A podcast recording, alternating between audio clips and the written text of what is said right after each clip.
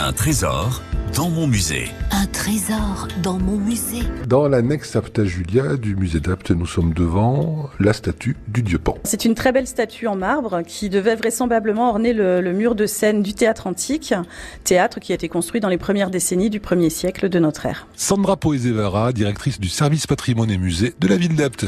Un trésor Un trésor dans mon musée. La statue mesure 57 cm de haut.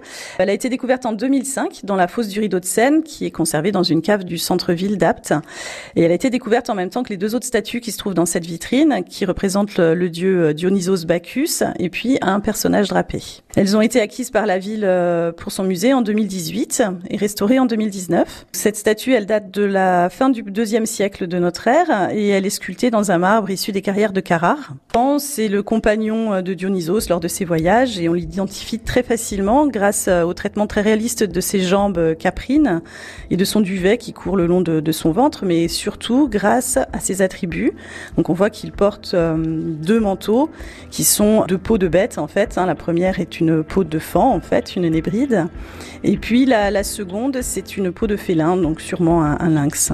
Et il tient également dans sa main droite une, une syrinx, donc une flûte de pan. Et puis il porte un lagobolon, c'est-à-dire une espèce de massue qui permet de conduire les troupeaux en fait ou de chasser.